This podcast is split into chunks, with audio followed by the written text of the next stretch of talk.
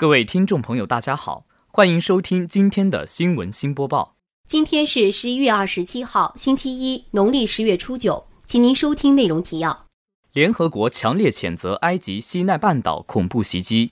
国务院紧急部署开展幼儿园专项监督调查；辽宁大学国学经典诵读大赛成功举办。教育部千名高校优秀辅导员宣讲团到辽宁大学宣讲十九大精神。新华网消息：十一月二十四号，联合国安理会和联合国秘书长古特雷斯分别发表媒体声明，强烈谴责当天发生在埃及西奈半岛的恐怖袭击。安理会发表声明，以最强烈的言辞谴责这一恶毒和懦夫式的恐怖袭击。声明对死者家属和埃及政府致以最深切的同情和慰问。祝愿伤者早日恢复。声明强调，必须将此类恐怖主义行径的实施者、组织者、资助者和支持者绳之以法，同时督促所有国家按照国际法和安理会相关决议规定的任务，与埃及政府和其他有关方面积极合作。安理会重申，任何形式的恐怖主义都是对国际和平与安全构成的最严重的威胁之一。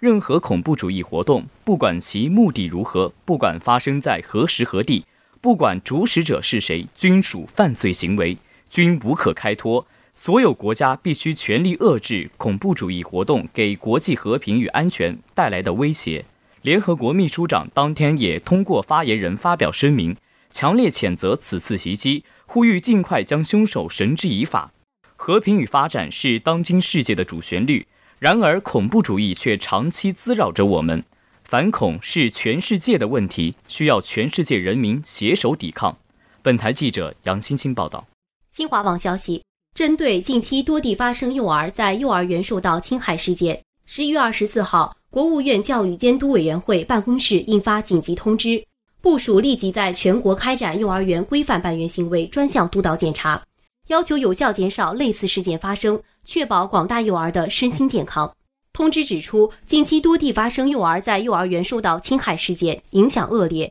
给受害幼儿及家庭造成重大伤害，后果严重。这些事件的发生，反映出一些地方和幼儿园仍然存在管理不善、制度不落实、执行不到位的现象。各地教育厅、行政部门要高度重视学前工作，加强对幼儿园的管理和师德师风建设。通知要求各地根据有关法律，立即开展一次全国范围的幼儿园办园行为专项督导检查，重点检查师德师风建设情况，及时发现问题进行整改，坚决防止幼儿园伤害幼儿事件的发生，切实保障幼儿安全健康。通知强调，各地教育行政部门和幼儿园要进一步加强幼儿园风险管控，强化准入管理，强化技术手段监管，形成常态化监管工作体制。建立和完善幼儿园突发事件应急处理问责机制，明确相关责任，及时上报相关数据信息。通知表明国家对幼儿安全的关注，对公民权利的尊重。希望幼儿园不断规范管理，希望孩子们健康成长。本台记者杨欣欣。大学之声消息：二零一七年十一月二十三号晚，辽宁大学辽教社杯第二届“礼敬中华，青春建功”国学经典诵读活动在我校新大学生活动中心成功举办。当晚，各个学院以不同的演绎形式，共同诠释了国学之美、中华文化之浩瀚。古筝助兴，舞蹈天晴，书声朗朗，展现了辽大学子的风采。我们从《诗经》领略到浪漫，从赋中感受了魏晋风流，从唐诗中体会到盛唐气象，从滕王阁序中感受到了王勃的雄心壮志，从狱中上母书体会以身赴义、视死如归的民族气节和民族责任感。台上的朗诵者饱含激情，台下的观众尽情享受这场听觉盛宴。我们期待选手们决赛时的表现。作为炎黄子孙、华夏儿女，传承前人的智慧，将国学发扬光大，是我们不懈的追求和永恒的使命。国学经典诵读活动是一场传承文化的活动，也是一场震撼心灵的活动。同学们在潜移默化中感受了国学的魅力，得到了经典的熏陶。增强了学习国学的激情。当下的中国，国际地位不断提高，国际影响力不断增强，文化的作用越来越重要。传承国学已成为社会共识。国学经典诵读活动无疑顺应了这一潮流，为中国梦添砖加瓦。本台记者杨欣欣报道。大学之声消息：十一月二十四号，根据教育部全国高校千名辅导员学习贯彻党的十九大精神的统一部署，学习贯彻党的十九大精神巡讲活动报告会在辽宁大学蒲河校区报告厅隆重举行。本次报告会由马克思主义学院院长谢小娟教授主持，宣讲团的报告主题是“牢记时代使命，书写人生华章”。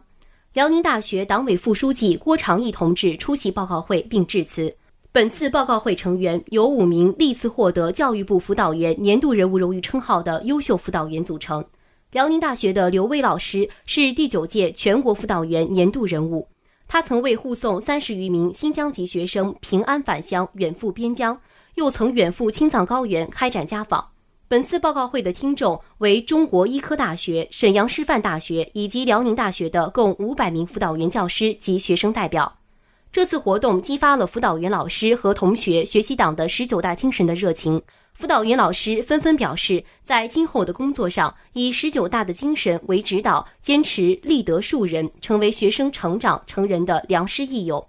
本台记者张玉亚报道。今天的节目就为您播报到这里，感谢实习导播赵雨月、实习编辑杨欣欣、实习主播曹玉雪、陈玉仁。接下来，请您收听本台其他节目。